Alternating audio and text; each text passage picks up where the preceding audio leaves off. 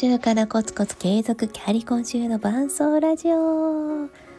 こんばんは4月3日月曜日0時29分になりました。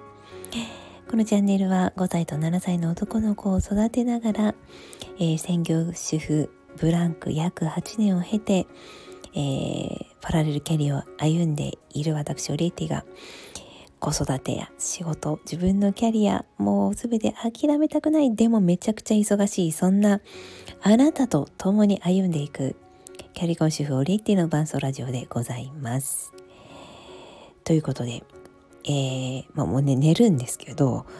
寝寝たいんですけど0時29分なので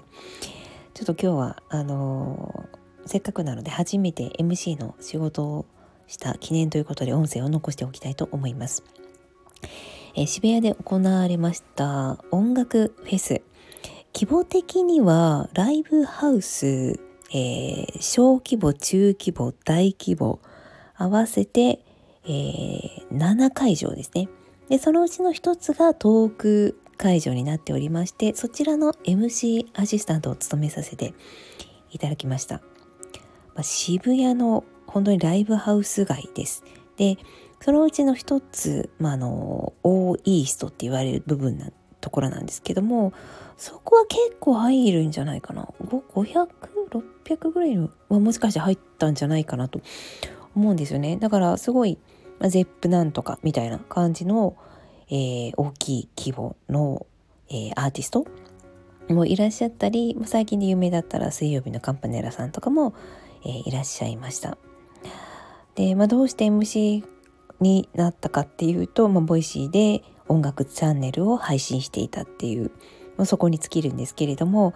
なぜ初めての MC、まあ、アシスタントではあったんですけど、えー、まあ仕切っていくそして原稿がある回していくという部分では MC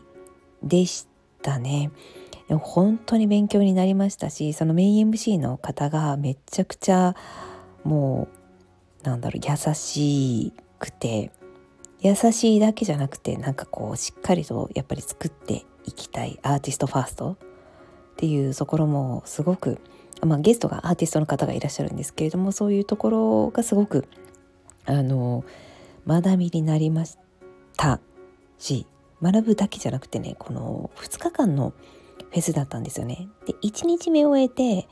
悪いわけではなかったけど自分の中では本当にまだまだできるなっていう感じだったのでそこを今日の朝に打ち合わせいろいろして立て直しての2日目だったんですよね。でそこで、まあ、私がこう気づいたことというかもっとこうしとけばよかったなということは、うん、やっぱり人とコミュニケーション取ること思ってることを全部伝えることはめちゃくちゃ大事だなっていうことです。非常に当たり前のことですけどあの、まあ、初 MC だったのであの初めてなのでわからない。そして、えー、お相手のメイン MC の方は MC に慣れていらっしゃる。で自分はサポートっていう立場だったのでなんかこう位置関係が、まあ、サポートだしっていう感じで、まあ、そこで入れればよかったんですけど、まあ、やっぱり変じゃないですか。番組を回していく中でメインの人喋ってあのなんだろう。お天気予報のお姉さんだけみたいな。お天気だけ読むんかいみたいな。そこってちょっとやっぱりあの切り離されてしまうとこう番組としてというかあの生放送があったんですよね。番組としてはちょっと良くないんじゃないかなって思って案の定聞くとやっぱりちょっとしたこうなんか気持ちの差とか自分がもっとこう遠慮せずにパッとこう切り込んでいけたらとか質問をさっと入れれたらいいなみたいなのが分かったので、えー、それをまあ2日目に直したんです。ただこれ1日目に直すことも絶対できたんですよね。1日目はもうとにかく目の前の一個一個やるのが必死ででもちろんアーティストのことを予習したりとかやってたんですけど私じゃ到底かなわないぐらいの情報量や予習をそのメイン MC の方はされてるんです。でそこはもう任して自分は違うことをやればよかったんですけどそこはもうあのメイン MC の方もやりやすいようにそして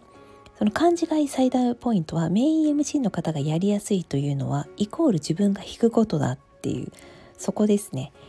えー、そこがなんかこう一歩下がって男を立てるではないですけどあのまあそういう考えも好きなんですよ。一歩下がって誰かを立てるみたいな。でもそれはあくまで私の考えであってそして自分が MC の経験がないっていう自信のなさから出たこう一見謙虚と見える姿勢、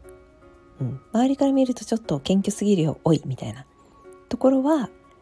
えー、1日目の最後の方にですねちょっともう謙虚すぎるのやめましょうみたいなことは言われました。あの実際に MC の場面では出てなくてもそれ以外のところですねあもういえもう本当に本当にすいませんそんなそんなみたいな感じが、まあ、こう出てたんでしょうね。うん、でそれがアーティストにも伝わったり音声に残ったりしては本当に良くないので2日目はあの完全に立て直しをしたんですけど、まあ、そういうところがあのそうで完全に立て直しをしたっていうのはどうやってやったかっていうと全部言ったんですよね。全部言ってこうしてこうしたらうまくいくしこういうふうにやってほしいし、えー、こういうふうにしたいんですけどいかがですかっていう。であの変えたい目的はやっぱりまアーティストファーストっていうところは私も一緒なのでアーティストファーストっていうところもあるんですっていうところでしっかりとお伝えしました。はい。ということで、初 MC ではあったんですけど、めちゃくちゃ濃い2日間で、自分の中でもこう、ああだこうだっていうのにも PDCA 回して、で、1回はミニ MC もさせてもらったので、自分の、もちろん至らないところ、えー、そして相手のすごいところ、もっとこうしたらよかったところなどをすごく肌で感じることができました。でその後家に帰ってきてあの月曜日の普通の配信があるので収録撮ってたんですけれどもやっぱり生のこう空気感にさらされたので非常に撮りやすかったですね。今まで音声をこうスマホに向かって撮ってる私一人喋り本当に苦手なんですよね。でもやっぱりこう世の中に出るってこういうことなんだなって思いました。こう世の中の